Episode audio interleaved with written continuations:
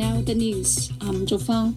China has claimed its first gold at the Beijing 2022 Olympic Winter Games from the 2000 meter mixed relay of short track speed skating. Italy and Hungary took the silver and bronze medals respectively. Yang Guang brings more details. China claimed its first gold medal at the Beijing 2020 Olympic Winter Games from the 2000 meter mixed relay of short track speed skating on Saturday. China, consisting of Fan Kexin, Qu Chunyu, Ren Ziwei, and Wu Dajing, won the gold in 2 minutes and 37.348 seconds. Italy and Hungary took the silver and bronze medals, respectively. Members of Team China thought they were eliminated from the semi finals as they finished third with the first two teams qualifying for the final. However, the Russian Olympic Committee team and the Team USA were given penalties and disqualified from the competition. Team China progressed to the final and went on to win the gold. It's also the first gold medal in short track speed skating at Beijing 2022 Olympic Winter Games.